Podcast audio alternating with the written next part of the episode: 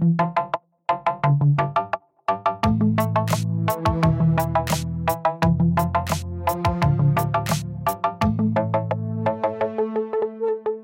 wunderschönen guten Morgen, guten Mittag, guten Abend, gute Nacht und herzlich willkommen zum Future Weekly, dem Startup Podcast. Wie immer mit mir, Daniel. Wie immer mit mir, Markus. Das ist fast dein Timing verpasst. Aber wir müssen über viel reden. Hast ja noch Zeit, denn Elon ist bei Twitter eingestiegen. Uber kooperiert mit Taxis. Wir müssen über eine Wirtschaftskrise und Nahrungsmittelknappheit sprechen und über Leistungsdruck bei Go Student, genauso wie aus den Hans Men die Hans Woman Group geworden ist und dass ein Startup, das Hansi vielleicht nicht im Portfolio hat, mittlerweile 100 Milliarden wert ist und die EU-Kommission sagt, ja, ja, ja, ja, alles super, aber wir haben hier einen digitalen Produktpass im Angebot. Wir haben Follow-up der Woche, Newcomer der Woche und Rockstars der Woche. Das heißt, auf los geht's los. Und los geht's mit den News. Ja. Twitter, Elon. Match made in heaven, oder? Ja, haben wir uns letzte Woche ein bisschen von ihm an der Nase herumführen lassen. Mit Ja. dem startet er jetzt sein eigenes ähm, soziales Netzwerk. Nein, er steigt einfach bei, bei seinem Lieblingsnetzwerk ein, wie das halt ein richtiger Milliardär auch machen kann. Geile Aktion, oder? Und dann auch sein erster Tweet so irgendwie, um, hello, it's me. Oder irgendwie so etwas in die Richtung. Geiler Typ. Muss ich echt sagen. Ja, also Oh, muss hi, sich natürlich jetzt anschauen, was, was das heißt, das, was heißt das für Twitter. Ähm, bedeutet das, dass vielleicht auch äh, Trump zurückkommt, weil ja Elon davor sehr stark darüber gesprochen hat, dass ihm Meinungsfreiheit so wichtig ist und dass Twitter derzeit eben zu wenig Wert auf Meinungsfreiheit legt und äh, das war ja irgendwie so der Angle, den er sich angeschaut hat für ein potenziell auch eigenes Netzwerk. Ähm, Also ich, ich muss mich mal ganz weit outen. So, so. Liebe Hörerinnen und Hörer, gebt mir mal eine Minute für eine Erklärung an dieser Stelle und behold, aber Donald Trump war vor vielen, vielen Jahren einer der Gründe, warum ich aktiv begonnen habe, mich mehr auf Twitter umzusehen. Aus dem einfachen Grund, ich habe verstanden, da ist so ein irrer Typ, der jede Nacht irgendwann Sachen tweetet. Und ich dachte mir, ich möchte eigentlich auch als Erster so erfahren, ob er jetzt uns alle umbringt oder nicht. Und es gab schon eine Zeit, da hat Donald Trump ja quasi höchstpersönlich Twitter einfach in exorbitantes Wachstum geführt. Und man hat eigentlich auch gesehen, dass er damals in Europa Twitter eigentlich zu einer neuen Renaissance gebracht hat, weil Twitter war ja früher so quasi oder nach wie vor so quasi nur in der, in der, ich sag mal, politjournalistischen Elite sozusagen Media, Tech, Space, bla bla bla etwas, sonst nutzt das ja kein Mensch. Ja, along came Donald und plötzlich gab es mehr Adoption. Macht ja auch Sinn, wenn Elon dann den Typen zurückbringt.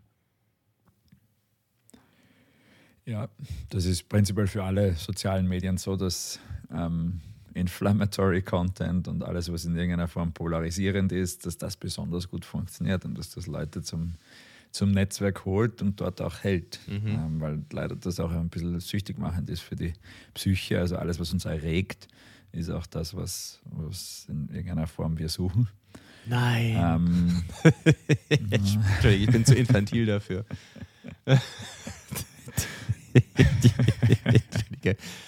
Also ich bin, ich bin 40, aber mein Hirn ist nie älter als 12 geworden. Ist auch okay so.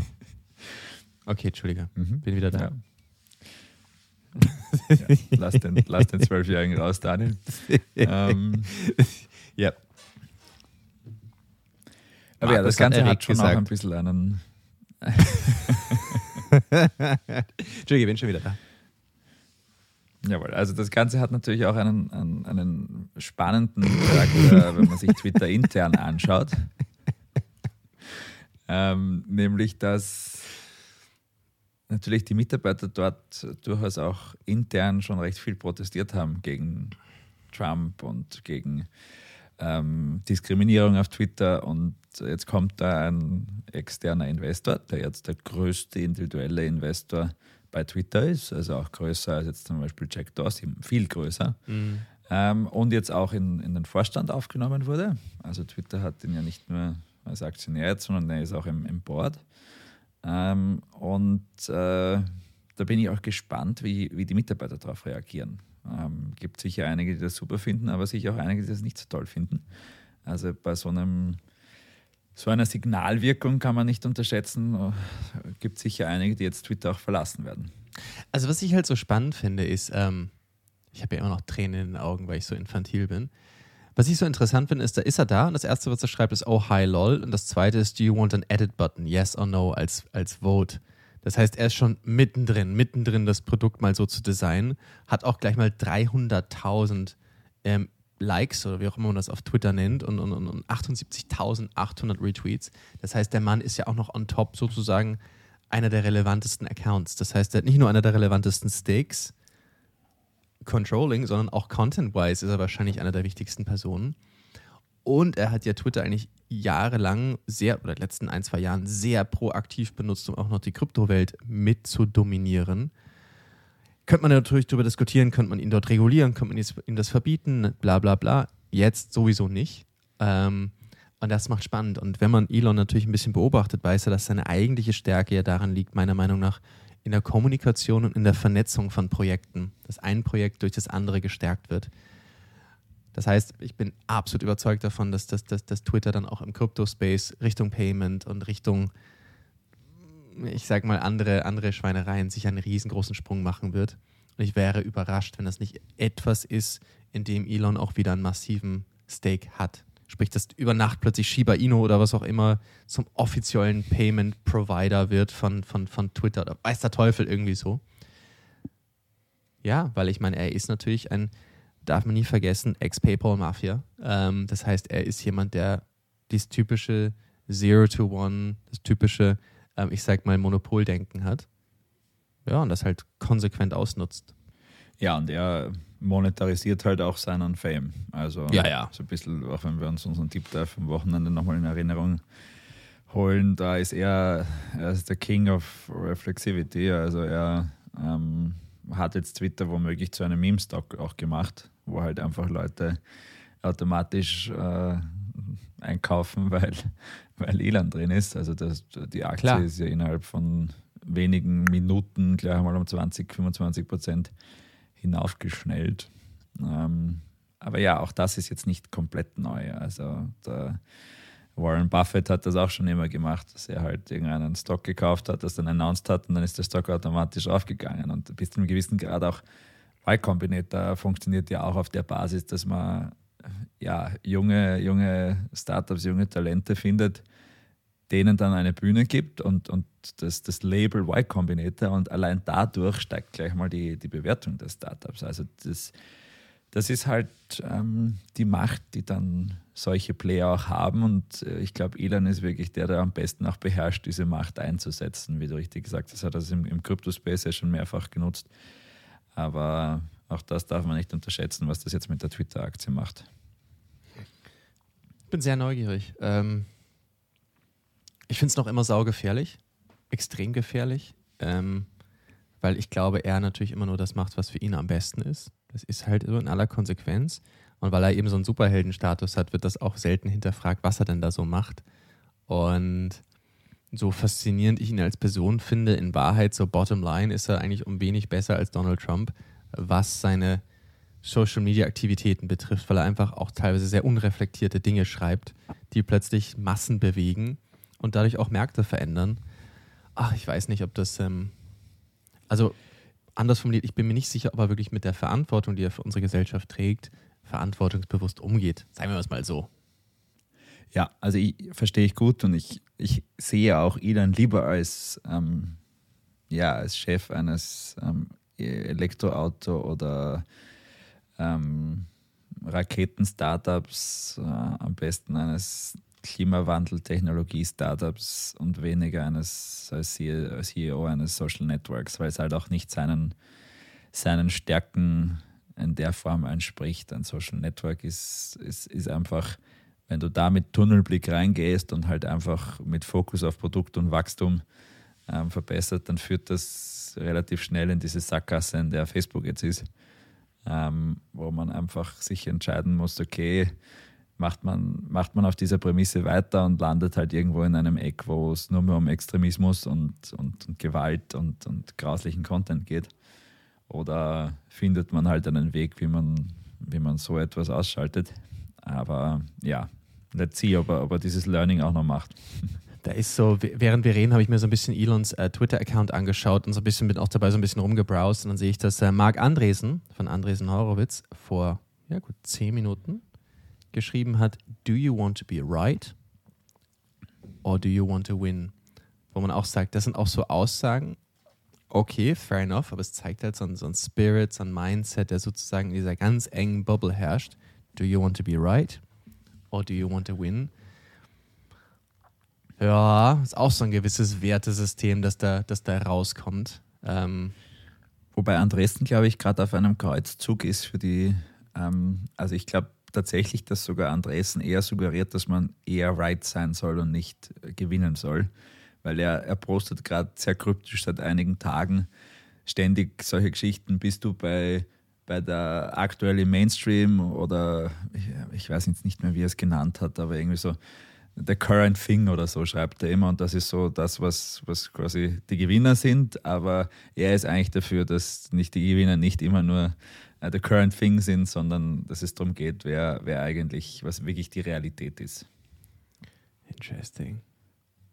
Also sehr stark ja, unterwoben, auch so mit Meinungsfreiheit und so. Also ähm, ich glaube, es ist jetzt nicht so, dass, dass Andresen suggeriert, man, man muss ähm, ja, man, man mhm, muss falsch sein, um zu gewinnen. Ach, das ist schön an Social Media, dass man immer nur einen Ausschnitt nimmt und dann gleich den verurteilt. Trotzdem, was er da so postet, scheint auch ein bisschen strange zu sein. Wer weiß, was der wieder irgendwie im Internet gefunden hat und jetzt irritiert ist. aber, aber egal. Ähm, wir haben über Elon gesprochen und meistens, wenn man über Elon spricht, dann kommt man auch gar nicht so weit bis zum nächsten Thema. Wir müssen über Uber sprechen, denn Uber hat entschieden, tatsächlich nach Jahren des Krieges, haben sie entschieden, jetzt haben wir genug, jetzt gehen wir den Habsburger Weg, jetzt probieren wir zu heiraten ähm, oder in anderen Worten zu kooperieren. Sie haben sich jetzt entschieden, okay, Verdrängungskrieg ist vorbei, kooperieren wir doch mal mit den Taxis. Das ist interessant. Das äh, überrascht mich jetzt. Aber ich finde es gut. Was wissen wir denn da ja. jetzt so Konkretes? Also es ist konkret in New York, wo es aktuell an ja, einen, einen, einen Fachkräftemangel auch in, in der Uber-Branche gibt. Also die tun sich schwer, ähm, genug Fahrer aufzutreiben. Und deswegen springen jetzt Fachkräftemängel bei New Yorker Taxifahrern. ja, ja, ich, ich hätte die nie als Fachkräfte gesehen, also eher so als Unfachkräfte. Bist du schon mal in New York Auto gefahren, Daniel? Oft genug Taxi gefahren. Das war immer relativ wild. Ja, ja es, ist, es ist eine Kunst, glaube ich, in dieser Stadt. Und es waren meistens Autos, von denen ich das Gefühl hatte, die fallen jeden Moment auseinander. Mit Typen, die ich das Gefühl hatte, die hatten so viel elektronische Gadgets und selbst gebastelte Kühlungen und weiß der Teufel was im Auto. Meine Fresse. Aber oh, ja, okay, okay, okay. Ja, okay, Fachkräfte. Verstanden. Ähm, ja. Also jedenfalls springen da jetzt die Taxifahrer in der Bresche. Ähm, wie du richtig sagst, ist es natürlich ein, ein sehr großer ähm, Strategiewechsel oder ein, ein, Paradigmenwechsel weg von diesem absoluten Krieg, den die, diese zwei Seiten über die letzten Jahre auch ausgefochten haben. Also da, der, ich glaube, der ursprüngliche Uber-CEO hat ja mal gesagt, dass ähm, Taxis ein Krebsgeschwür sind, dass, äh, gegen das sie kämpfen und ähm, also ganz klar auch auf diese Disruption ausgezielt war. Und das, was man immer wieder in solchen Cases sieht, also wo ähm, Startups sich ansinnen, einen Markt zu disrupten, ist, dass man am Anfang hier auch ganz stark auf Konfrontation setzt. Auch weil das durchaus bei Kunden gut ankommt. Es gibt einfach viele Leute da draußen, die komplett angepisst sind von, Star äh, von, von Taxis. Ähm, das Klar. können wir in, in, Wien jetzt vielleicht nicht ganz so stark nachvollziehen, weil es bei uns halbwegs gut funktioniert. Aber ich habe da auch schon in zum Beispiel in Miami Sachen erlebt, das war unglaublich, ja, wo uns, äh, ich glaube, fünf Startups, äh, fünf, warum sage ich mal Startups, fünf Taxis hintereinander ähm, ignoriert haben. Also die haben gesagt, sie kommen, sind dann aber nicht gekommen und dann haben wir fast einen Flug mhm. verpasst. Ähm, mhm. Also da, da gab es schon viel Raum für Disruption. Aber was man auch sehr oft sieht, ist, dass halt irgendwann dann der Punkt kommt, wo man in, diesen, in diesem Markt drin ist und das Gefühl hat, okay, man hat jetzt seinen Platz gefunden. man hat jetzt schon einen ganz, ganz, ganz netten Teil des Kuchens und irgendwann beschließt man dann, ja, eigentlich ist vielleicht der vernünftigere Weg jetzt, dass man sich halt arrangiert mit dem aktuellen ja. Markt und, und nicht mehr diese ständige Konfrontation sucht, weil das Energie und, und oftmal auch viel Geld kostet. Ich bin, ich bin gespannt, was es bringt, wenn man, wenn man reflektiert bei Uber, Klar, jeder von uns, der ein bisschen in der Weltgeschichte rumgereist ist, weiß, wie schrecklich Taxifahrten in Ländern sind, wo Taxifahrer sehen, uh, Tourist, äh, Tourist und los geht's mit im Kreis fahren und man weiß gar nicht, was man denn da so zahlt und dann kostet es die fünf Minuten Strecke dauert plötzlich eine Stunde und man kostet, zahlt den fünffachen Preis. Äh, Uber hat sehr viel Transparenz reingebracht, allerdings natürlich auch ziemlich harten Preiskampf für die Fahrer und Fahrerinnen. Uber hat Demonstrationen und weiß der Teufel was ausgelöst, wenn man an Frankreich denkt. Ähm, und für mich einer der schrägsten Momente meiner Moderationskarriere, nicht einer der schrägsten, allerdings so einer der, an die ich mich immer mal wieder erinnere, als ich den damaligen Uber-CEO Österreich auf einer Bühne mal hatte, der ein bisschen was erzählt hat, was denn da alles super ist und hast du nicht gesehen und tschakabum. Dann gab es Publikumsfragen und die erste Publikumsfrage war ein sehr harmlos wirkender Herr, der eine Frage hatte. Stellt sich raus, er war der Geschäftsführer einer der größten Taxiunternehmen hier, der dann eine Hasstirade losgelassen hat. Und ich mir dachte, da war ich relativ am Anfang ähm, und, und es war, das war ganz interessant. Und dann quasi Uber-CEO versus Taxi-CEO. Und meine dankbare Aufgabe war dann irgendwann tatsächlich dort einzuschreiten und dem erregten Herren vom, jetzt habe ich es auch gesagt, ohne zu kichern, dem erregten Herren ähm, das Mikro dann irgendwann zu entreißen und sagen, cool, ihr könnt dann da drüben mal weiterreden. Ja, klar. Und ich meine, aber wie du sagst, ähm, ich glaube, irgendwann ist da mal genug gestritten und genug gerungen. Und ich bin gespannt, ob das nicht einfach ein Symbol ist für wenn man das in New York hinkriegt, dass man es dann auch vielleicht global irgendwann ausrollt, dass man diese ganzen Kriege ähm, ähm, lässt. Weil es waren durchaus schon sehr, sehr, sehr auch teilweise image-schädigende Themen. Ähm, ja, irgendwann ist dann auch gut, glaube ich.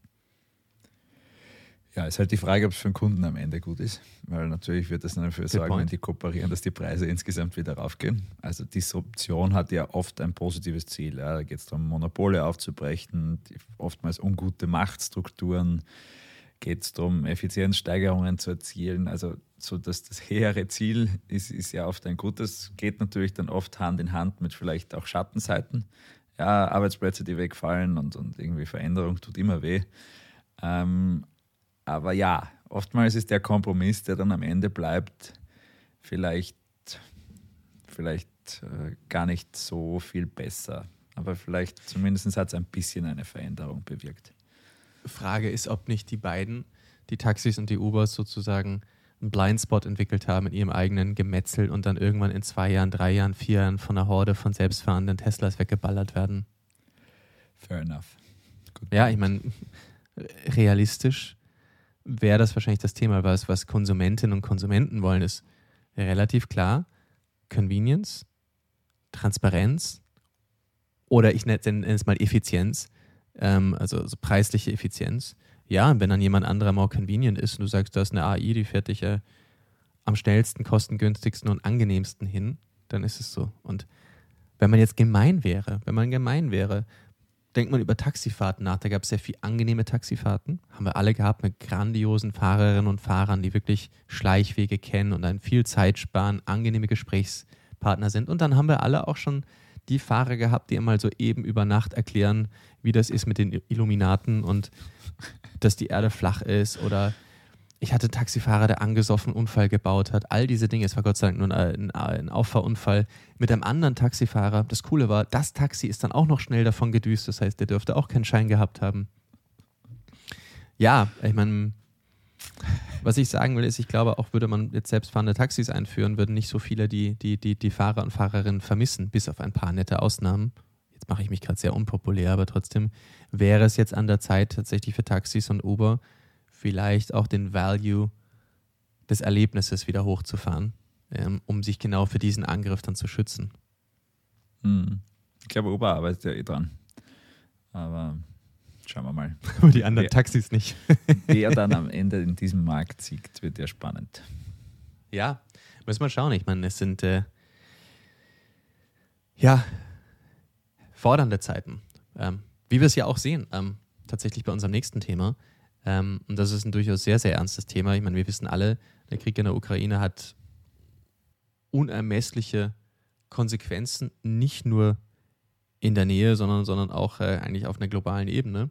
Und eine von den, von, den, von den vielen Faktoren ist tatsächlich auch, dass es eine durchaus realistische drohende Nahrungsmittelknappheit gibt, denn die Ukraine tatsächlich bei einigen Produkten ähm, tatsächlich ja, globaler, äh, wie heißt das? Jetzt kann ich gar nicht dran, gar nicht klar denken. Ähm, ach, Glo Global Leader ist jetzt, jetzt mhm. fange ich schon an zu stottern bei dem Thema. Und ist explizit bei, ach Markus, hilf mir doch mit klugen Wörtern. Dankeschön. ich, ich, ich und diese Dinge. Ich konnte nur an das englische Wort denken. Genau, bei Weizen. Und ich meine, klar, wenn da die Produktion runtergefahren wird und plötzlich Weizen immer knapper wird, das ist mal gar nicht so, gar nicht so unproblematisch. Denn Weizen ist an viel, viel, viel mehr Dingen, die, äh, Dingen drin, die wir glauben. Und klar, wenn du jahrelang einen Steady Supply hast, der plötzlich abreißt, dann ist man da gar nicht so drauf vorbereitet. Ja. Ja, das ist blöd. Ja, also das geht Hand in Hand mit ähm, einer definitiv drohenden Rezession. Also es ist auch, wenn man sich anschaut, was, was alle Indikatoren wirtschaftlich ähm, gerade ausspucken, dann stehen wir jetzt nicht vor den, den goldenen Zeiten. Ähm, das ist natürlich ganz stark bedingt durch diese Rohstoffknappheit ähm, und Nahrungsmittelknappheit, die einfach durch ja, Ukraine und, und Russland ausgelöst ist, weil ähm, entweder die Direktexporte ähm, von diesen Rohstoffen halt verantwortlich sind, wie du richtig gesagt hast. Also besonders jetzt beim, beim Weizen ist es zum Beispiel, dass äh, sehr viele Teile der Welt, besonders auch in Afrika, abhängig sind von der Ukraine. Ähm, und andererseits ähm, aber auch jetzt viele produzierende Betriebe, in, in, zum Beispiel in Österreich, abhängig sind von ähm, Bestandteilen von, von in irgendeiner Form Rohstoffen, die davor in, in, der Ukraine oder Russland produziert worden sind.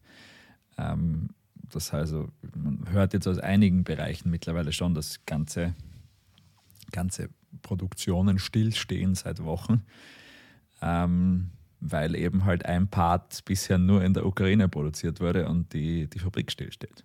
Ähm, diese, hm? diese Verkettung und diese, ähm, dieser Stillstand auch der globalen Produktion, der ist eine sehr gefährliche äh, Thematik und sicher etwas, was ähm, bei uns jetzt auch den Innovationsdruck wieder erhöhen muss. Weil genauso wie wir es halt geschafft haben, relativ schnell Impfungen auf die Beine zu stellen, wo wir uns davor über Jahrzehnte schwer getan haben, diese Technologie voranschreiten zu lassen, ist das jetzt die Zeit vielleicht, wo man sich halt äh, Agrotech ähm, oder äh, Artificial Food oder was auch immer halt dann, das, das, das ist ja auch Teil der Forschung, dass man sich unterschiedlichste Bereiche anschaut und schaut, was dann ähm, am Ende auch funktioniert.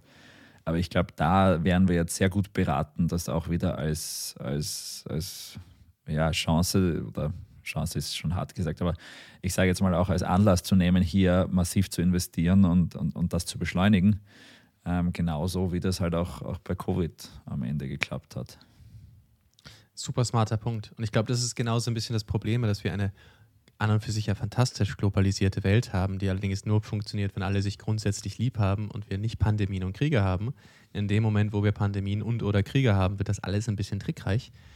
Ähm, ich habe eine Zahl gesehen, ähm, die Ukraine und Russland produzieren gemeinsam in etwa 30 Prozent des global benutzten Weizens. Das heißt, dass aber auch ganze Regionen zu 100 Prozent davon abhängig sind.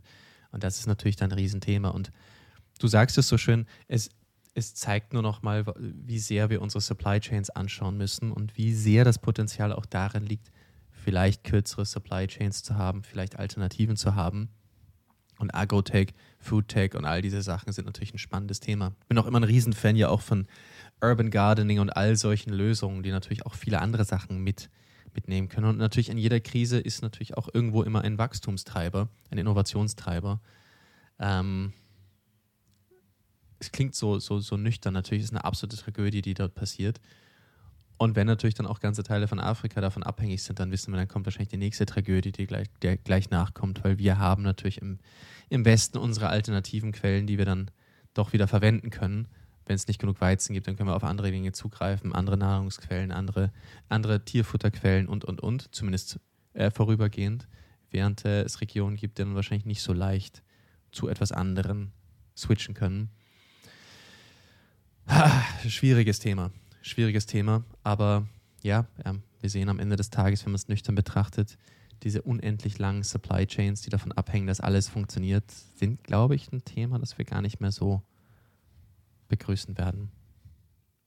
Ja, nein, der Trend geht ganz klar zu mehr Souveränität und mehr Unabhängigkeit auch. Also das, man, das heißt nicht, dass, dass die Globalisierung sich, äh, dass es keine Globalisierung mehr gibt. Ich glaube, es wird trotzdem ein bisschen globalen Markt geben.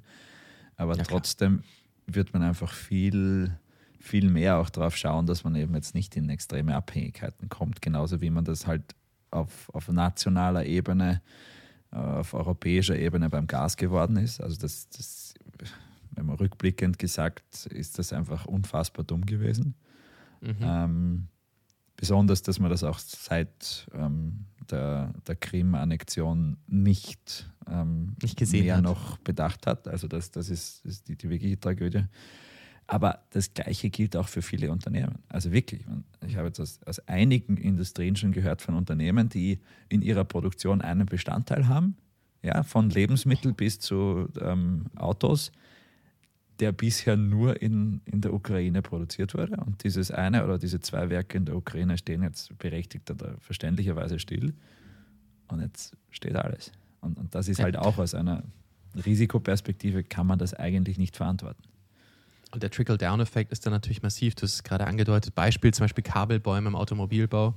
Ja, da kommen irgendwie, ich weiß nicht was, 80, 90 Prozent von, von, von, von der Volkswagen-Audi-Gruppe, wenn ich das richtig gesehen habe, alle aus der Ukraine, aus einem Werk. Ja, blöd, wenn das dann halt wochenlang und monatelang nicht kommt.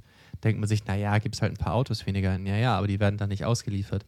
Heißt natürlich, dass dann Werke stillstehen, heißt, dass Produktionen nicht nachkommen, heißt das aber auch, dass der Gebrauchtwagenmarkt seine Konsequenzen hat heißt bla bla bla bla bla, dass andere Werke dann überproduzieren, die nicht mehr gebraucht werden. Und dann ist dieser Trickle-Down-Effekt plötzlich viel massiver, als man denkt. Und das große Problem ist, genau wie du sagst, dass man einen einzigen Lieferanten hat, auf den man hin optimiert.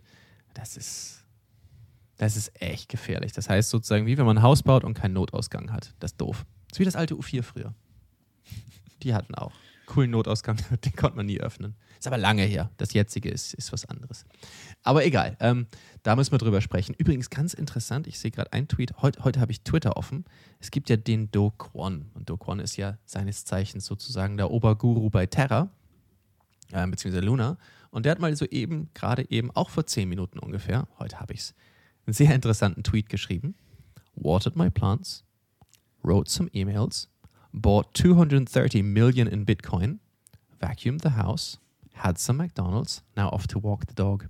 Es ist sehr, sehr, sehr interessant, weil wir gerade über Elon gesprochen haben, wie dieser Kanal verwendet wird, um natürlich auch mit Märkten zu spielen. Und dieses mal so eben 230 Millionen in Bitcoin gekauft, das kann man mal machen. Und wenn man sich das anschaut, schauen wir mal, ob Luna schon reagiert. Nee, noch nicht so ganz. Das ist jetzt heute Mittwoch, wo wir es aufnehmen. Das heißt, heute Donnerstag, schau mal nach, ob es dann irgendwann in der Früh einen Peak gab oder nicht. Ich würde mal behaupten, wenn man für 230 Millionen Euro Bitcoin einkauft, könnte das einen kleinen, einen kleinen Impact lassen. Könnte auch hinterfragen, warum man nicht Luna kauft. Oh, das braucht er dafür. Quasi, er hinterlegt das da mit dem Stablecoin. Okay. Sozusagen, die sichern das da irgendwie ab. Ähm, jetzt gibt's, ich ich, ich, ich höre mindestens 20 klatschende Hände auf, die, auf der Stirn von, von, von euch, die uns genau erklären könnten, wie das genau mit dem Luna-Zeugs funktioniert urcooler Scheiß, den ich nicht im Detail verstehe, aber ist sicher super und wow. Anyway, ähm, zurück zu anderen Themen. Wir müssen darüber sprechen, dass natürlich Markus und ich auch unter enormen Leistungsdruck stehen, dass wir euch immer den coolsten Content liefern, die smartesten Dinge und vor allen Dingen am professionellsten rübergebracht. Brillant, eloquent, bescheiden, wie ihr uns so mögt. Und immer absolut unfehlbar. Wir können mit dem Leistungsdruck gut umgehen, denn wir sagen, wir wollen der Podcast Nummer eins global werden und irgendwann Joe Rogan als unseren persönlichen Butler haben. Ja, oder? Wir sind bescheiden. Das erzeugt einen gewissen Leistungsdruck.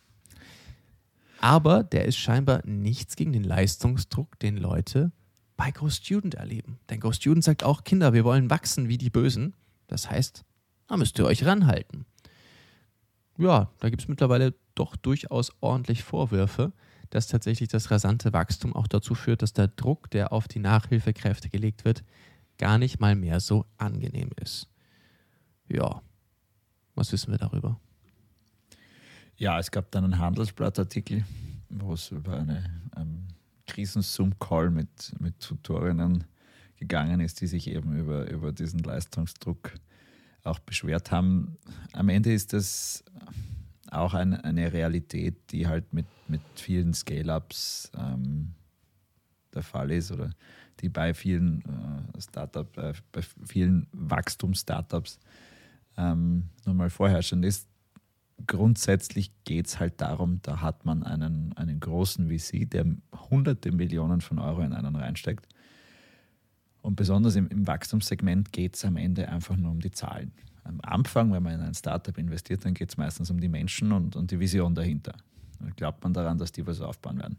Und je älter ein Startup wird, je mehr es halt auch, je größer es wird, desto mehr geht es am Ende nur, dass man gewisse Zahlen erreichen muss bis zur nächsten Runde. Und das wird auch so klar auch weitergegeben. Deswegen ist halt so ein, ein Later Stage Startup halt auch, auch oft mit sehr äh, ja, druckbasierten Management auch, auch geführt. Und da, wie du richtig sagst, äh, ist ein, ein Trickle-Down-Effekt auch da, der, der bis hinunter zu den Tutoren reicht. Ähm, Gibt es natürlich auch wieder Spektren unterschiedlich, wie, wie schafft man das halt auch in einer Kultur zu verpacken.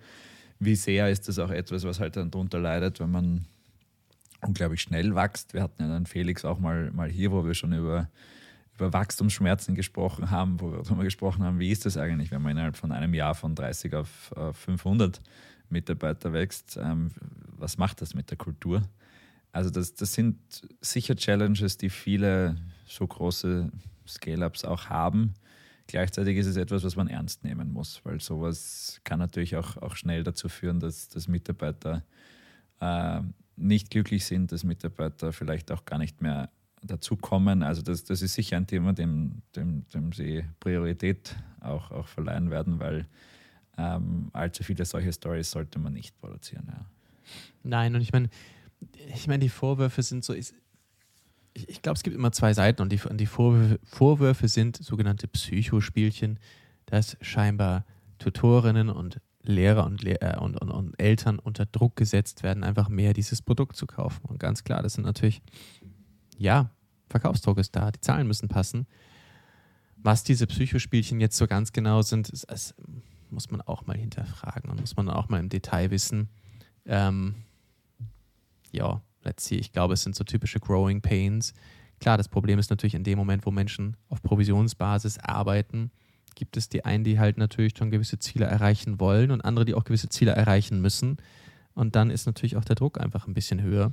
Ganz klar. Und äh, ja, wie du richtig beschreibst, das ist halt die Konsequenz von so einem Wachstumsstartup, wo es einfach nur um Wachstum geht. Und ja, da werden wahrscheinlich knackige Ziele vorgelegt, die dann auch nicht für jeden gut sind.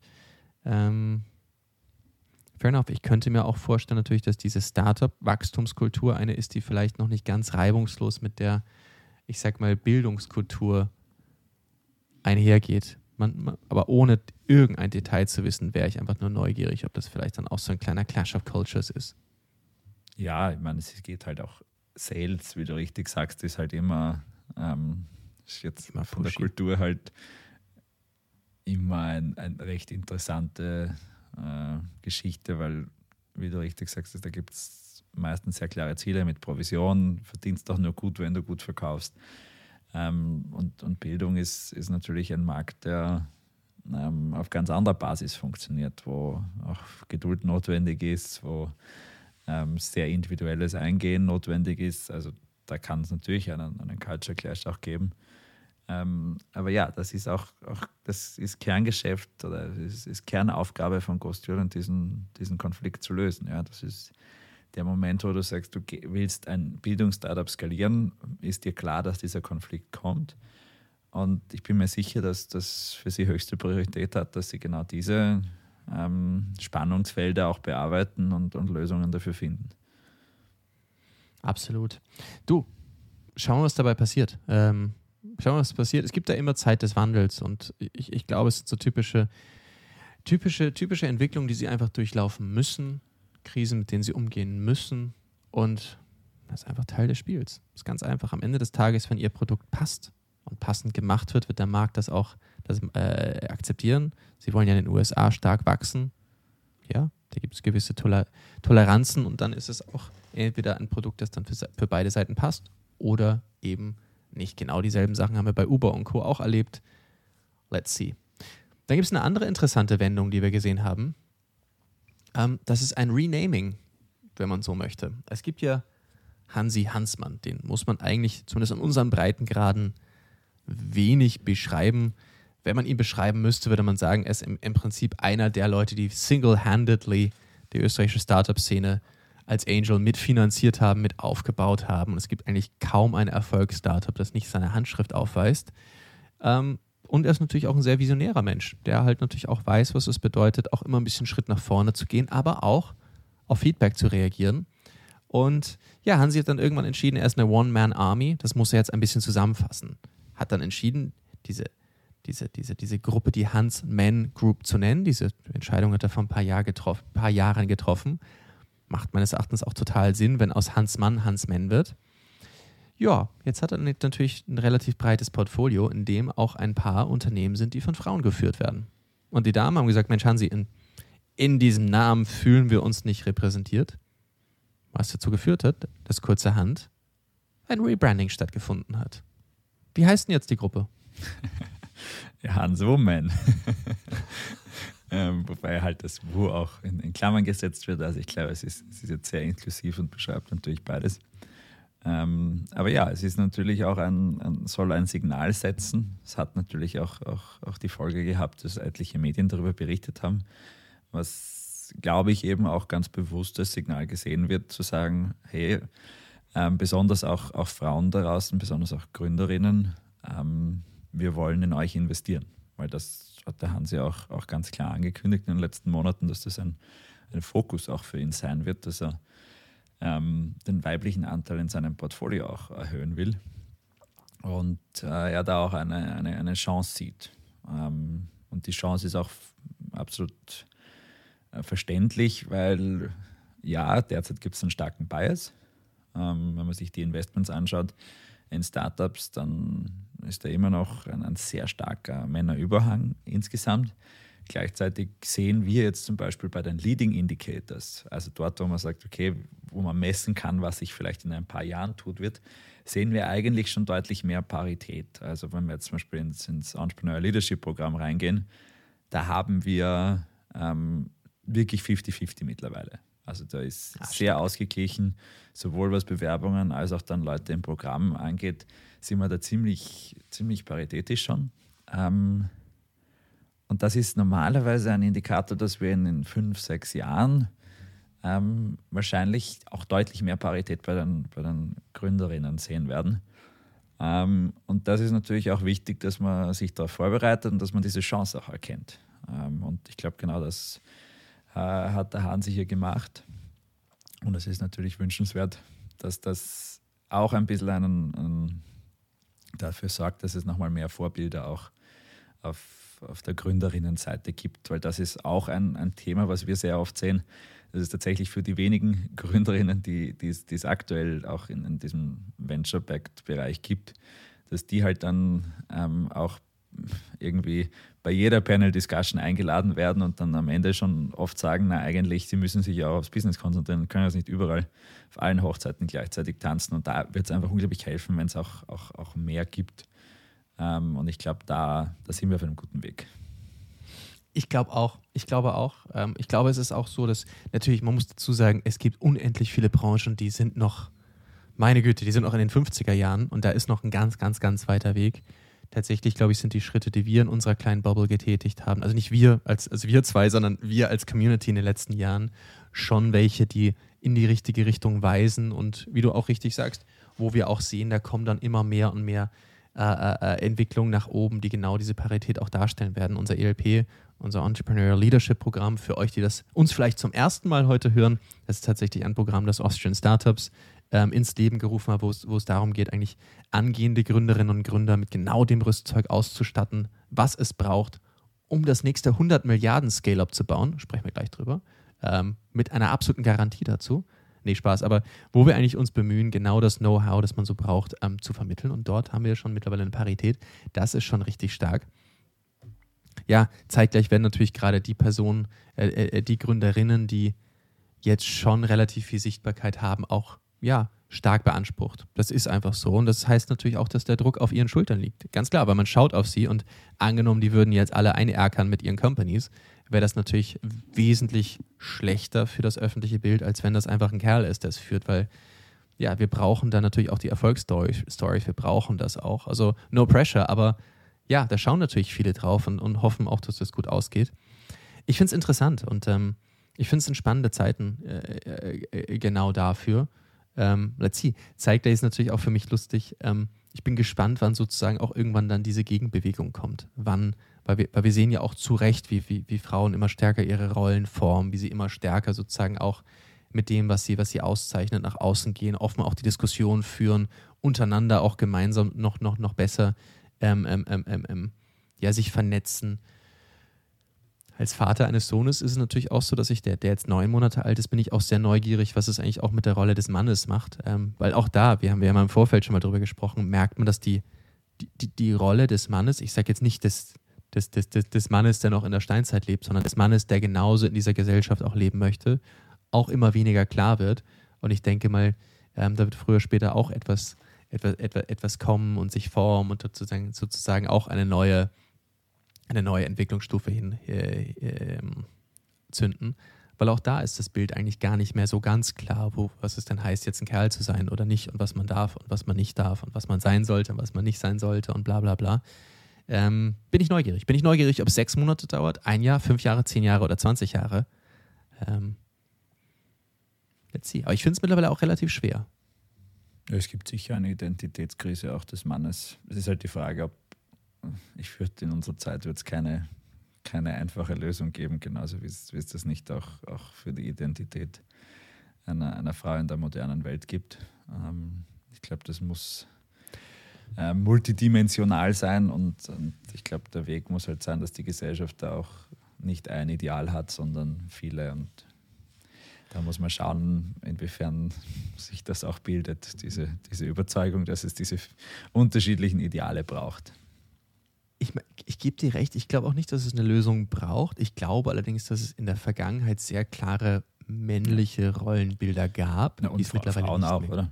Also genau, und von Frauen auch, die es nicht mehr gab. Und ich glaube, dass Frauen, also nicht alle Frauen an sich, sondern die, über die wir gerade sprechen, mittlerweile schon sehr proaktiv über ihre Rollen und über ihre Rollenbilder und über ihre Ziele sprechen und sich dabei auch vernetzen und auch dadurch emanzipieren. Und ich wäre neugierig, ob dann genauso eine Entwicklung auch bei Männern kommt. Wie gesagt, nicht bei Männern, die sagen, hier, komm, ich will mein Dosenbier und nach mir die Sinnflut, sondern eben genau welche, die sich mit diesen Themen beschäftigen. Ähm, weil das finde ich schon stark, dass es da eben genauso Gruppierungen gibt, ähm, ähm, für Frauen, die sich untereinander einfach genau damit beschäftigen, genau damit ähm, vernetzen. Let's see, ich meine jetzt kein Bro-Club. Davon haben wir mehr als genug. Das brauchen wir auch nicht. Sondern sozusagen mit einem modernen, mit einem modernen Bild, ähm, was ich durchaus spannend finde. Gibt es was anderes, was ich spannend finde? Ähm, das ist eine Bewertung, von der ich nicht einmal weiß, wie viele Nullen das sind. Es gibt da ein Scale-Up. Der Name ist natürlich sehr geil. heißt Shine. Hoffen wir mal, dass sie mehr sein als scheinen. Egal. Ähm, die haben scheinbar eine 100 Milliarden Bewertung. 100. 100 Milliarden. Das ist ein chinesisches Scale-Up. Oh, ja, die Future Weekly-Hörer haben schon vor einem Jahr davon gehört, Daniel. Mhm. Ja, ich auch. Aber ich finde einfach 100 Milliarden, das ist schockierend. Also, um das in Erinnerung zu, zu, zu rufen, nachdem ich bin, dass Sie nicht alle mehr an, an die Podcast von vor einem Jahr erinnern. Und mhm. dabei geht es um ein Fast Fashion Startup, das eben aus, aus China kommt und die per se die Vision haben, dass sie möglichst schnelle äh, Feedback-Zirkel oder Zyklen ähm, enablen von dem Shopping-Erlebnis zurück in die Produktion. Also das, was die machen, ist sie automatisieren, dass wenn jemand ähm, oder nicht nur jemand, sondern wenn viele Leute auf ihrer Webseite rumturnen und äh, dort dann mit ihren Mauszeigern gewisse Bewegungen machen und, und gewisse Dinge anklicken, dann ist das für sie alles ein Feedback-Loop. Also eigentlich das, was TikTok macht, ähm, im digitalen Algorithmus machen die bei, bei Kaufentscheidungen.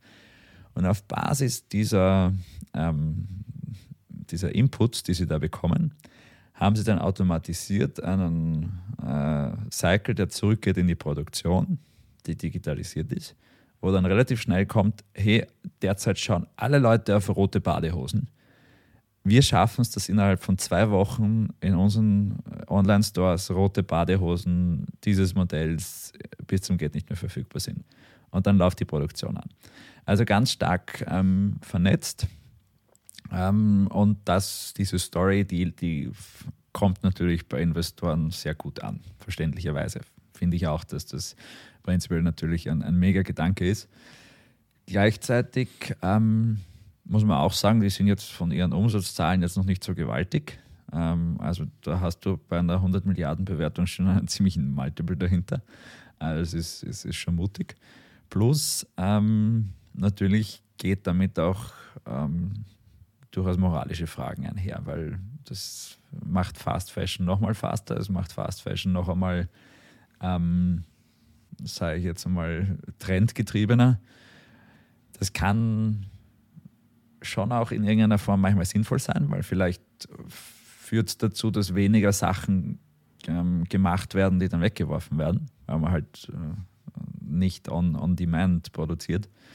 Aber gleichzeitig trainiert es halt den, den Nutzer nochmal mehr dazu, dass er halt alles bekommt, was er jetzt gerade will. Und das ist dann vielleicht in zwei Wochen was anderes als, als jetzt. Also es könnte diese Fast-Fashion-Geschichte halt noch einmal beschleunigen und dafür sorgen, dass die, die coolen Sachen nochmal schneller dann auch wieder out sind und, und dadurch einfach dieser, dieser Zyklus nochmal beschleunigt wird. Also ähm, ein, ein sehr spannendes Modell, ähm, gleichzeitig aber auch etwas, wo man sich sehr genau anschauen muss, was sind eigentlich die Folgen dafür für Mensch und Umwelt. Ja, und ich meine, noch dazu erstmal das, plus on top, wir haben ja gerade darüber gesprochen, über Supply Chain und Co. In der Welt mit unter Umständen disruptierten, unterbrochenen Supply Chains, ob dann Ultra Fast Fashion der richtige Weg ist. Ja, ja, ich meine, wie gesagt, cool. Ich finde es ich find's nur manchmal für mich, obwohl ich mich so, so lange schon mit, mit, mit dem Thema Startup und Co. beschäftige und Wachstumsunternehmen, wie wir beide, ich finde manchmal diese Bewertungen sind schon wirklich sehr abstrakt. Ich meine, man muss dazu sagen, 100 Milliarden, das ist so viel wie H&M und Zara zusammen. Mir ist klar, dass es nicht der Wert ist, sondern eine Bewertung. Vollkommen klar, dass sie eine Milliarde einsammeln. Aber eine 100 Milliarden Bewertung, das ist schon krass. Und was das aber auch heißt, ist, dass sie ja dann erst recht Wachstumsziele haben und erst recht noch rasanter werden müssen und erst recht noch, noch mehr den Kunden zu Sachen nudgen wollen und, und, und. Das ist schon eine Maschinerie und das ist dann schon irgendwann schon, Oh. Das ist algorithmisch, ja. ja. So wie TikTok. ja, eh. Und, und, und, und ich bin mir manchmal, also manchmal sind, du musst schon zugeben, würde man nur, würde man nur sich anschauen, über welche Bewertung wir zwei über die letzten Jahre gesprochen haben, wie exorbitant das gewachsen ist in den letzten, in den letzten Jahren. Da haben wir noch über ein paar Millionen hier, ein paar Millionen dort gesprochen und plötzlich auch über 100 Milliarden, holy shit. Ja, aber das, also, das bricht jetzt gerade, also das muss man echt sagen, es ist auch, auch gestern in der Nacht rausgekommen, dass ein, ich glaube, fast.com oder fast.co, die sind gestern pleite gegangen und das war auch ein, ein, ein Milliarden-Startup mit Mega-Runden und die haben halt einfach nicht mehr einen neuen Investor gefunden, haben auch viel zu wenig Umsatz gemacht für das, was sie eigentlich mhm. wert waren. Also dieses Kartenhaus bricht jetzt zusammen. Das, das ja. haben wir eh auch schon letzte Woche besprochen. Ähm, das wird so nicht mehr lange geben und, und, und Shane wird, wird sicher happy sein, wenn sie die, die Runde noch einsammeln und damit halt jetzt dann die nächsten paar Jahre durch, durchbrennen können. Aber das, die, die fetten Jahre sind vorbei. Mhm. Und ich, ich finde es irre. Und ich meine, genau wie du sagst, du musst ja dich erst recht noch steigern und erst recht steigern und erst recht steigen. Expectation wird immer mehr und du wirst wahrscheinlich immer mehr Vanity Metrics reinziehen, also immer mehr das beschönigen und immer mehr beschönigen und irgendwann ist gut. Und ohne irgendwas zu wissen, also das ist jetzt eine, eine, eine bodenlose Unterstellung von mir, dann kommt halt irgendwann sowas bei raus, wie dass du zum Beispiel jeden Tag zehn Fake-Profile Anfragen bekommst, weil irgendjemand irgendwelche Ziele erreichen möchte. Ja, was soll's. Deswegen ist gut, dass dem Ganzen bald eine Regel vorgestellt wird, vorgeschlagen wird. Denn man möchte vielleicht auch manchmal wissen, wo kommt denn mein Produkt so ganz genau wirklich her? Ist das jetzt irgendwo von einem dreijährigen Chinesen gebaut worden unter Hoch Hochleistungsdruck nach einem 20-Stunden-Tag? oder vielleicht in einem verantwortungsvollen Setup, wo natürlich auch vielleicht auf wertvolle Dinge für unseren kleinen blauen Ball namens Erde geschaut wird. Und deswegen ist jetzt ein guter Zeitpunkt, denn die EU hat einen digitalen Produktpass vorgeschlagen. Das ist gar nicht mal so schlecht. Und da sollen genau Informationen für die Verbraucherinnen und Verbraucher hinterlegt werden, wie lange ein Produkt leben sollte, also wie die Lebensdauer von einem Produkt ist, ob man ein Produkt reparieren kann, von wem man das eigentlich kauft und, und, und. Was wissen wir denn darüber, Markus? Ja, wie du richtig sagst, das Ziel soll sein, dass man äh, Produkte nachhaltiger macht und, und die Lebensdauer erhöht ähm, und besonders halt auch den, den Konsumenten darüber aufklärt. Also da eine gewisse Transparenz schafft, weil wir alle kennen es, wenn ein Produkt äh, zwei Jahre Garantie oder Gewährleistung hat und das Ding Hält einen Tag später auseinander. Einen Tag später plötzlich nicht mehr funktioniert. Ähm, ja, ja. Das, das frustriert und das ist etwas, was eben auch am Ende aus einer Nachhaltigkeitsperspektive äh, wirklich dumm ist. Gleichzeitig muss man natürlich auch sagen, wie macht ein, ein, ein Produkthersteller Geld, indem er neue Produkte verkauft. Und es hat auch schon vielen Startups äh, durchaus den, sage ich mal, den Erfolg gekostet, ähm, dass ihre Produkte zu langlebig waren. Also ähm, mhm. GoPro ist ein, ein gutes Beispiel, die wirklich gestruggelt haben, weil halt die Leute gesagt haben, pff, ja, ich habe eine GoPro, ich brauche nicht noch eine. Ähm, kann man natürlich durch Innovation wegmachen. Siehe Apple, wo halt dann die, das neueste iPhone irgendwie auch zum Statussymbol wird. Ähm, aber auch das ist, ist, zu hinterfragen. Also ich bin gespannt, ähm, was das auch, was man mit Transparenz hier erreichen kann. Man muss jetzt wirklich äh, angeben, lässt, wie lässt sich ein Produkt reparieren? Ist das so ein Ding, wo, wo der Akku einfach nicht ausbaubar ist und deswegen kann man es nicht reparieren? Ähm, wie, wie lang ist es auch, wie lang soll es halten? Also da auch ein, ein sage ich einmal, ein, für welche Lebensdauer es ausgelegt ist. Und dann eben auch die Nachhaltigkeitsperspektive. Ähm, wo kommt das her? Ähm, und äh, damit eine bessere Konsumentenentscheidung auch enablen. Ich bin gespannt, wie sich das auch, auch tut, eben wenn, wenn man in die Richtung geht von Abo-Modellen, wie das bei Apple derzeit der Fall ist. Ähm, prinzipiell glaube ich, ist eine gute Initiative. Gleichzeitig muss man halt aufpassen. Das ist jetzt auch wieder Regulatorik, das ist Bürokratie, die dadurch entsteht. Das muss lean gemacht werden. Weil, ja, wenn nicht, dann ähm, glaube ich, wird das den Unternehmen schaden und es wird äh, am Ende auch dann oftmals dazu führen, dass die, die, die, die Produkte ähm, vielleicht äh, ja irgendwo anders wiederum Abstriche machen, das wird der Konsument dann wieder nicht gut finden. Also ich glaube, man, man muss hier wirklich wie immer bei neuen Regularien aufpassen, dass, dass die Bürokratie sich in Grenzen hält und das möglichst simpel auch, auch durchführbar ist. Ja, aber ich finde die Richtung halt spannend. Wenn ich jetzt ja. zum Beispiel ein Investor bei Schein wäre, würde ich jetzt langsam nervös werden, weil das heißt natürlich, dass dieser Markt früher oder später vielleicht nicht mehr ganz optimal für mich ist dass ich nochmal alles auspressen muss wie eine Zitrone. Es ist eine sinnvolle Entwicklung, weil ich glaube, ähm, entweder hast du Produkte, die dir echt nach drei Tagen wieder vom Körper fallen und die du permanent nachbestellen musst, Supply Chains, bla bla bla, oder du baust halt nachhaltige Produkte, die auch all die Ziele, die wir uns so, so gesetzt haben, ähm, erreichen. Das wird natürlich heißen, wir werden meiner Meinung nach teurere Produkte haben, die hochwertiger hergestellt werden, die vielleicht auch länger brauchen, bis sie verfügbar sind. Das bedeutet, dass wir andere Marketing, andere Lifecycles und Co. wieder, wieder einführen. Ich finde das aber durchaus eine spannende Entwicklung, eine schöne Entwicklung, die aber eben auch an die Konsumentinnen und Konsumenten äh, kommuniziert werden muss. Und was mich so ein bisschen nervös macht, und ich bin glühender Europäer und glühender Innovator und glühender, was weiß ich nicht alles. Aber wenn es heißt, EU-Kommission schlägt digitalen Produktpass vor, dann ist der Raum für monströse Fuck-ups einfach großartig. Und ich würde mir so freuen, wenn man dort kluge, schlanke, moderne, sehr convenient Lösungen baut, die genau das können. Und nicht so etwas wie des Kaufhaus Österreich oder irgendein so Schmafu und dass die EU eine digitale Ausschreibung macht, wo dann am Ende irgendjemand ein Telefonbuch baut, wo man es eintragen muss oder weiß der Teufel. NFTs wären vielleicht eine coole Lösung dafür. Da weiß der Teufel irgendetwas richtig Smartes, wo es darum geht, dass ein Information so schnell wie möglich hin und her transportiert wird und nachvollziehbar ist und unveränderbar ist und dass dieser Pass vielleicht auch nicht zu Tode definiert wird, sondern rein nur, was das beinhalten muss und die Form, wie es ist, unveränderbar ist, aber auch schnell aufrufbar. Das wäre klug. Dann nickt Ja. er. Ja, also NFT spannend. Habe ich noch nicht ganz durchblickt, aber ähm, äh, wie du richtig sagst, das Ganze darf jetzt nicht im bürokratischen Prozess irgendwo komplett verformt werden. Ähm. Ich fände es spannend, ob, ob jetzt so, keine Ahnung, so Hersteller wie zum Beispiel Miele, die schon immer ganz stark in, ihrem, in ihrer Positionierung auf diese Langlebigkeit gegangen sind, ob die jetzt davon Schönes profitieren Beispiel. werden auch. Haben natürlich auch ihren hausgemachten Innovator dabei. Ähm, das wäre natürlich eine riesen Opportunity für die. Und wenn ein Unternehmen wie Miele sagt, so machen wir es. Miele ist ein schönes Beispiel. Ich kann mich erinnern, als wir in unsere Wohnung eingezogen sind, war auch die Frage, was nimmt man denn für eine Waschmaschine? Und dann hast du eine Reihe von Produkten und du hast Miele und du weißt halt, okay, wenn du so ein Ding kaufst, das hast du halt einfach jahrelang. Das heißt das Doppelte, aber hoffentlich sind es auch die doppelten Jahre, die es, die es hält. Ja. Ja, und das, das, das, das finde ich aber umso, umso zielführender. Es ist halt eine, eine Konsumentenentscheidung. Und für mich ist es so, es kommt aber auch mit einer Erwartungshaltung. Und, und, und, und ich erwarte mir ein Produkt, das absolut perfekt funktioniert. Bin dafür auch bereit, mehr zu bezahlen. Bin dafür auch bereit, länger zu warten.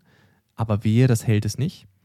Ich weiß aber auch, was ich kaufe. Und das muss man aber auch Konsumentinnen und Konsumenten erklären, dass plötzlich Produkte, von denen man vielleicht diese Erwartungshaltung nicht hatte, plötzlich genau damit aufgeladen werden. Und das ist, das ist schwierig, weil wir natürlich Märkte haben, spezifisch im, im, im, im, im, im B2C-Bereich, die genau es gewohnt sind, jeden Tag einen neuen Trend, jeden Tag was Neues, jeden Tag eine Änderung. Nichts ist permanent, alles muss verändert werden.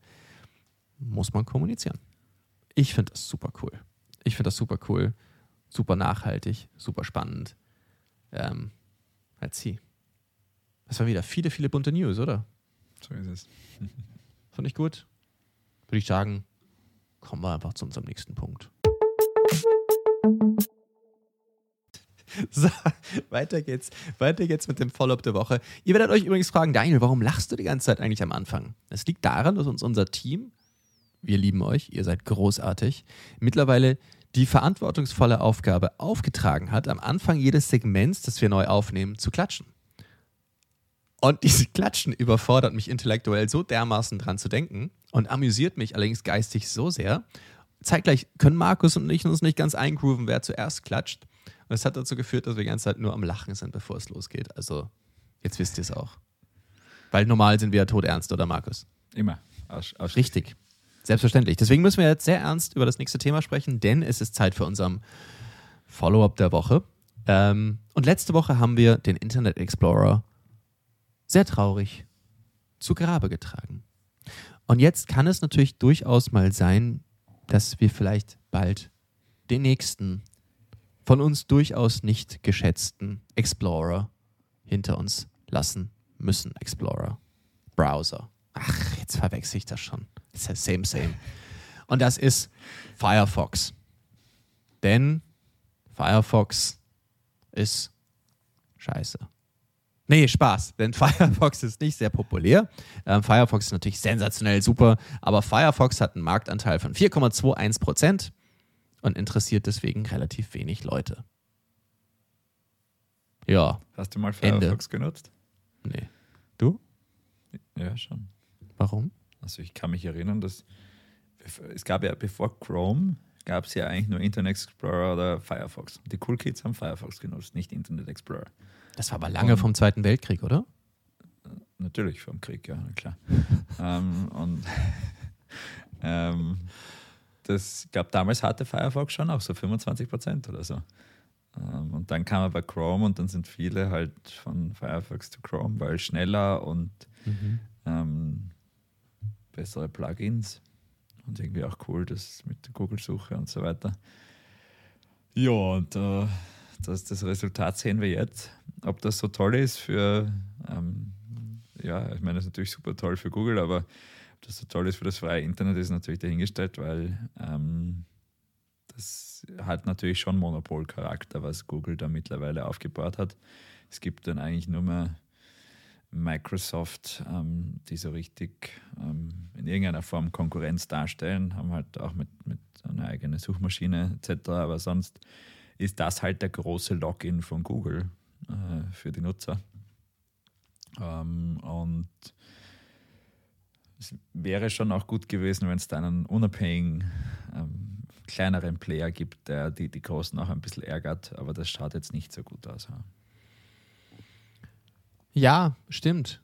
Ich bin ja, ich bin ja glücklicher Safari-Nutzer und bei Apple sind ja alle toll, nette Menschen, alles gut. Da ist alles heile Welt. Spaß. Nein, du hast natürlich vollkommen recht. Und natürlich ist Firefox hat auch seine Berechtigung gehabt. Das Problem ist ganz ehrlich, so, so, so blöd es klingt, es gibt Chrome und es gibt Safari. Und dann gibt es nichts. Und es gibt für mich keinen klaren Grund, warum man dann Firefox benutzen sollte. Und das ist, glaube ich, genau das Thema, das die Konsumentinnen und Konsumenten haben, weil warum sollst du es benutzen? Entweder nutzt du Chrome oder Safari. Und dann. Heißt natürlich, dass da auch Space ist. Problem ist allerdings, wenn du zwei Unternehmen hast wie Apple und Google, die gegenseitig ähm, dieses Produkt bauen, eigentlich nicht gegenseitig, sondern, sondern, sondern diese zwei Anbieter, ist es sehr schwer, dazwischen noch jemanden zu, zu etablieren, die in irgendeiner Form Markt- und Marketingdruck aufbauen können und natürlich den Konsumentinnen und Konsumenten erklären können, warum man sie nutzen sollte. Und plus beide Produkte funktionieren gut. Also gibt es auch keinen Grund zu wechseln. Ich wäre an der Stelle neugierig, ob es irgendwelche so Underground-Browser gibt, die man benutzen muss, die total super sind, weil man irgendwas extrem super, super machen kann wäre ich auch neugierig, das, das, das zu probieren, weil ich glaube, beide Browser haben ihre Limitationen. Äh, wäre mir nicht bewusst. Ja, ich meine, es gibt dann so Opera und so gibt es noch, aber so richtig, vielleicht kann uns da ein, ein Hörer aufklären, ob es da irgendwelche. Ich glaube schon, dass es, weil ich glaube, es, ich habe letztens von einem Modell gehört, wo es eben darum geht, dass man einen Browser hat, der ähm, eine, eine Suchmaschine nutzt, die ähm, ja eine Alternative zu Google darstellen soll, die mit, mit einem Ökologie-Fokus, also wo Bäume gepflanzt werden, glaube ich, Ecosia oder so. Ähm, Ob es nicht ja. dafür mittlerweile auch schon einen Browser gibt oder so irgendwas in die Richtung. Äh, muss, ich, muss ich mir anschauen. Vielleicht machen wir wieder ein Follow-up. machen wir ein Follow-up des Follow-ups, das wäre interessant, weil es ist eigentlich schon krass und ich glaube auch Browser haben sicher ihre Limitationen, wenn du denkst, wie viel im Browser mittlerweile passiert und wie viele Dinge passieren und ob das, weil, weil wir wissen ja, im Internet gibt es den Trend Bundle, Unbundle, Bundle, Unbundle und jetzt ist so viel gebündelt in einem Browser, irgendwann ist dann wieder Zeit, das rauszulösen. Vielleicht ist nämlich auch der Browser ein Weg, wie man Leute in Richtung alternativer Suchmaschinen bringen kann. Weil man muss schon sagen, das Nutzererlebnis von Google als Suchmaschine ist massiv schlechter geworden in den letzten Jahren. Mhm. Also das ist halt durch zunehmende Verschmutzung quasi durch Werbung. Stimmt. Als auch durch SEO, wo du halt äh, das probierst zu gamifieren oder äh, probieren aus, auszunutzen.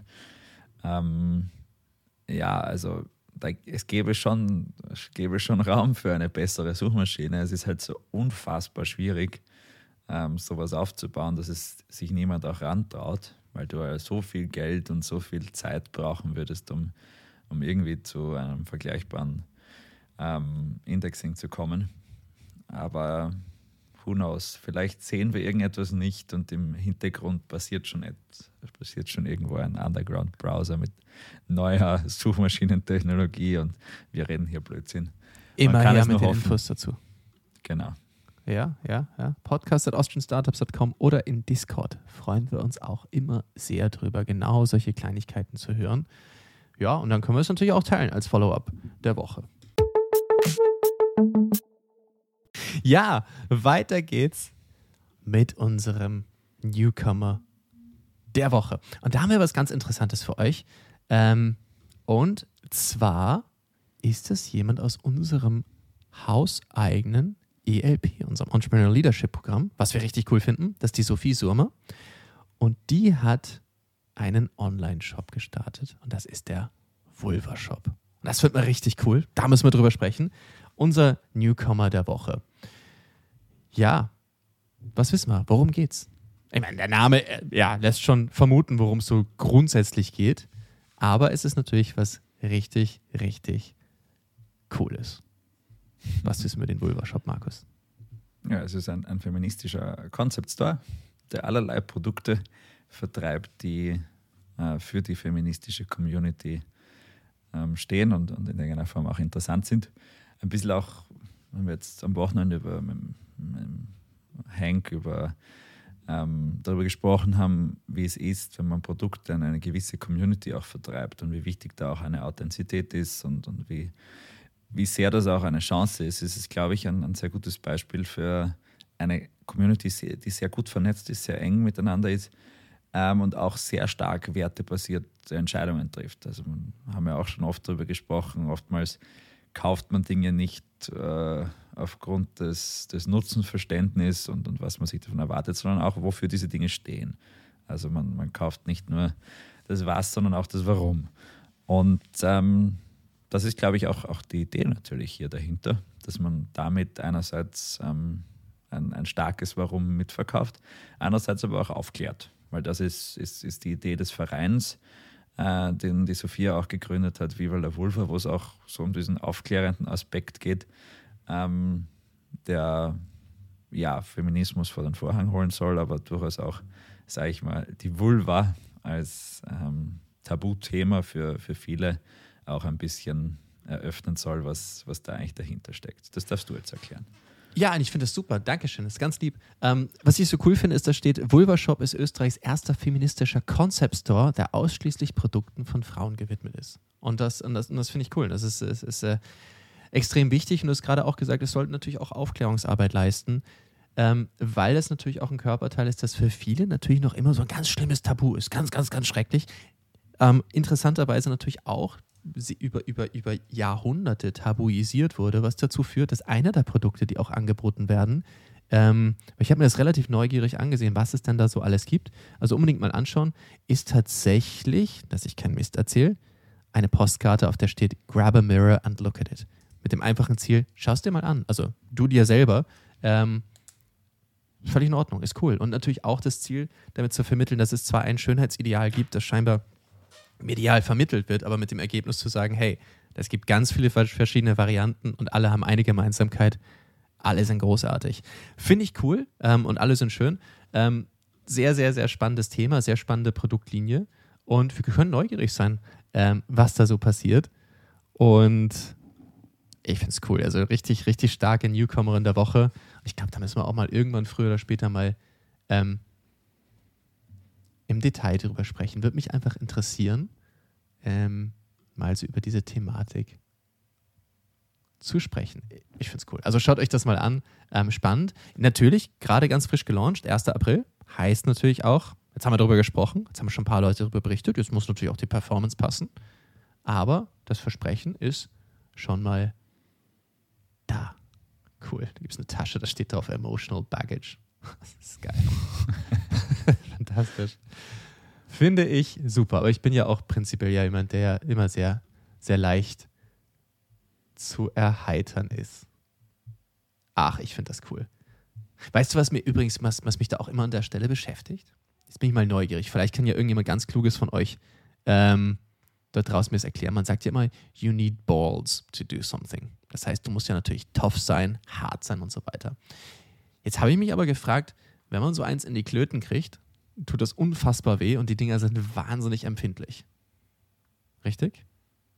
Mhm. Jetzt ist es natürlich auch wahnsinnig populär zu sagen, ach komm, sei doch keine Pussy. Wo man sagt, das heißt ja als, als, als, als Synonym für bist schwach, hältst nichts aus. Jeder, der mal so eine Geburt gesehen hat, wird wahrscheinlich genau diesen Satz hinterfragen, ob das wirklich ein Synonym ist für etwas, was schwach ist oder vielleicht etwas, was unfassbar, unfassbar stark ist. Ähm, ich bin gespannt. Mich würde einfach interessieren, wo diese Rhetorik herkommt. Ähm, jetzt ohne, dass ich da jetzt um, äh, zu tief äh, da irgendwas auf, äh, aufmachen möchte. Es interessiert mich einfach, weil dieses You need balls ist ein Spruch, den ich eigentlich immer ganz cool fand. Aber wie gesagt, wenn ich drüber nachdenke, die halten nicht sonderlich viel aus. Hast du eine Erklärung? Na, ich, ich habe eher Schmerzen. Als ist gut, aber es würde mich mal interessieren. Und wie gesagt, dass man sagt, Balls ist Stärke und, und, und dass man sagt, ach du Pussy, du hältst ja nichts aus. Man sagt, ey, schade das mal an. Reden wir weiter. Würde mich an der Stelle auch interessieren. Ach, da ist viel Aufklärungsarbeit, die wir leisten müssen, ja. Ich bin neugierig. Viele, viele Dinge zu hinterfragen, da bin ich voll bei dir. Ja, der Podcast ist ja auch da zum Lernen. Aber wie gesagt, ich, ich würde es interessant finden, ob man. Ja, nee. Also erzählt mir das mal. Ich bin neugierig. Podcast at austrianstartups.com. Warum sagt man das? Warum sagt man you need balls und warum sagt man, dass das, das Pussy schwach ist? Verstehe ich nicht. Möchte ich wissen. Also ich sehe es nämlich nicht so. Ich würde nur gerne wissen, wo das herkommt. Erzählt mir das mal.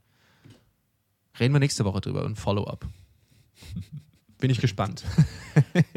ja, das war ja auch wieder ein sehr würdiger Teil der Newcomerin der Woche. Jawohl. Gut.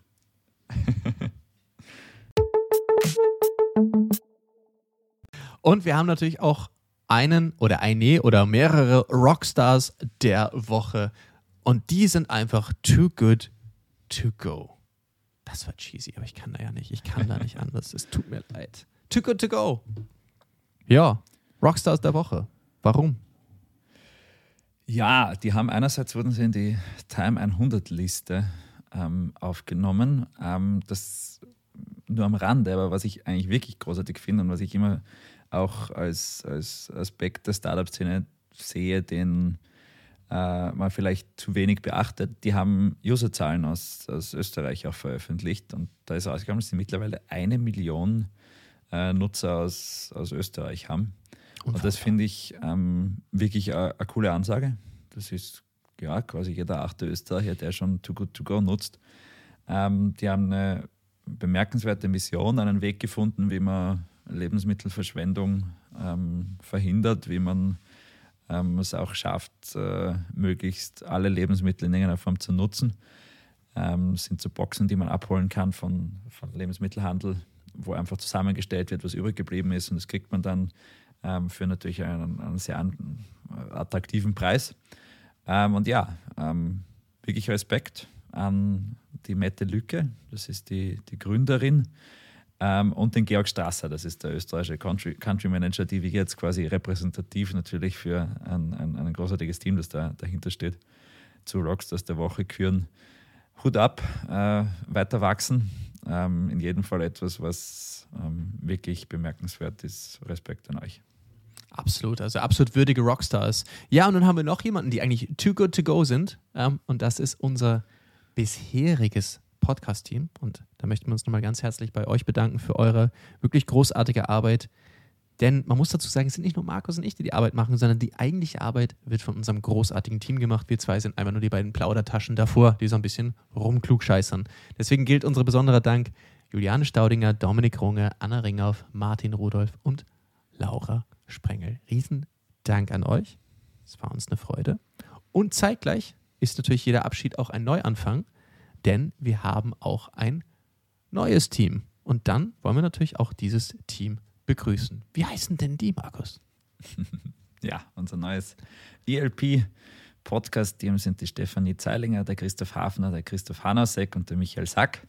Und äh, man darf gespannt sein, was da vielleicht auch für Neuerungen jetzt in den nächsten Wochen auf uns zukommen. Äh, die vier haben sich sehr viel vorgenommen und ähm, ja, willkommen an Bord. Wir freuen uns auf ein, ein super nächstes halbes Jahr. No pressure, just saying. No pressure. In dem Sinne, es war uns eine riesengroße Freude. Vielen, vielen Dank an euch. Wie immer, podcast at austrianstartups.com für Feedback oder natürlich auf unserem viel geliebten und geschätzten Discord-Channel. Wenn ihr nicht wisst, was das ist, einfach in den Shownotes schauen, das bei Spotify auf mehr klicken, da steht das alles erklärt oder fragt den nächstjüngeren, der hilft euch dann weiter, wie das mit dem Internet so alles ist. In dem Sinne, take care, stay safe und wir sehen und hören uns